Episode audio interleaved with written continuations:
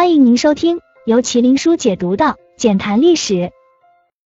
大家好，我是麒麟书。古代大多数皇帝的寿命都是非常短暂的，而且平均年龄也只有四十岁左右，甚至还不如普通的百姓活得长久。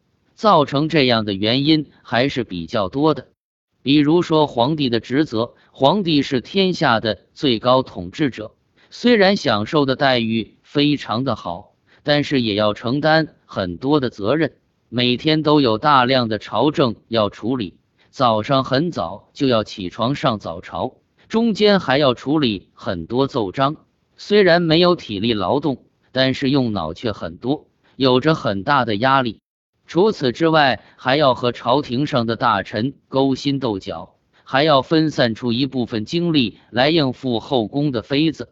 再加上皇帝只有一人，但是后宫却有那么多的妃子，皇帝要雨露均沾，所以也给身体带来很大的负担。还有吃的方面，皇帝对于吃的是非常讲究的，每餐食物的种类非常多。如果皇帝很爱吃的话，吃得好又吃得多，有时候也会吃坏身子的。皇帝虽然是权力最大的人，但是也有着自己的七情六欲。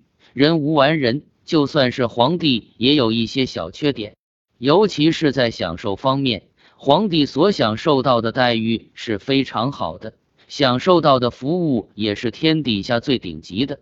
一旦他们着迷上什么东西的话，就会不遗余力的派人去弄。哪怕中间花费大笔资金，也不觉得有什么过分的事情。毕竟在皇帝看来，天下都是他的，何况是这些东西呢？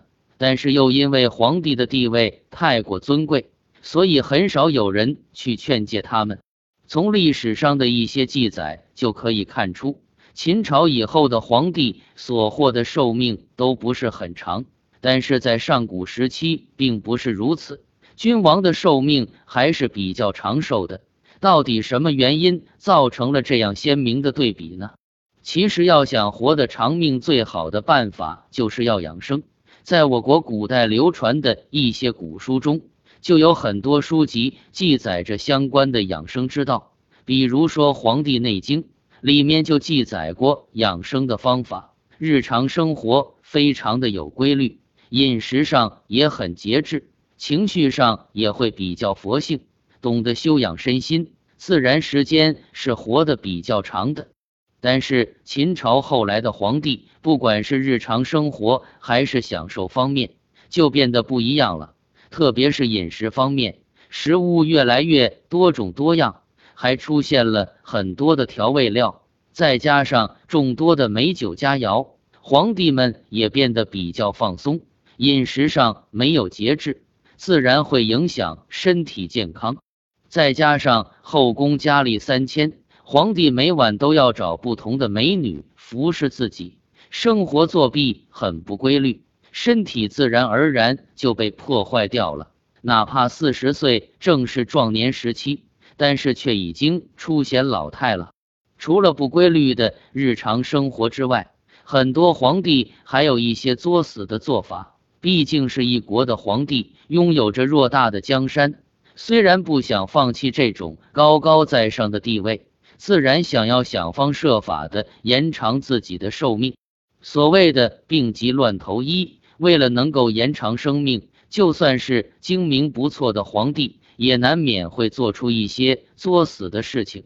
他们乱吃各种保健药，甚至还让道士专门提炼丹药。不知道里面有什么成分，信奉道士的话，直接就吃下去，希望自己可以长生不老。甚至有些皇帝还很迷信炼丹术，但是却不知道这些东西都加速了他们的死亡。他们一味的追求长生不老，早已没有了身为皇帝的精明。天底下哪有长生不老的好事？如果要想活得长，就需要从自身的生活出发，饮食清淡，作息规律，而不是一味的追求吃丹药。各位听友，别忘了点赞、分享，谢谢。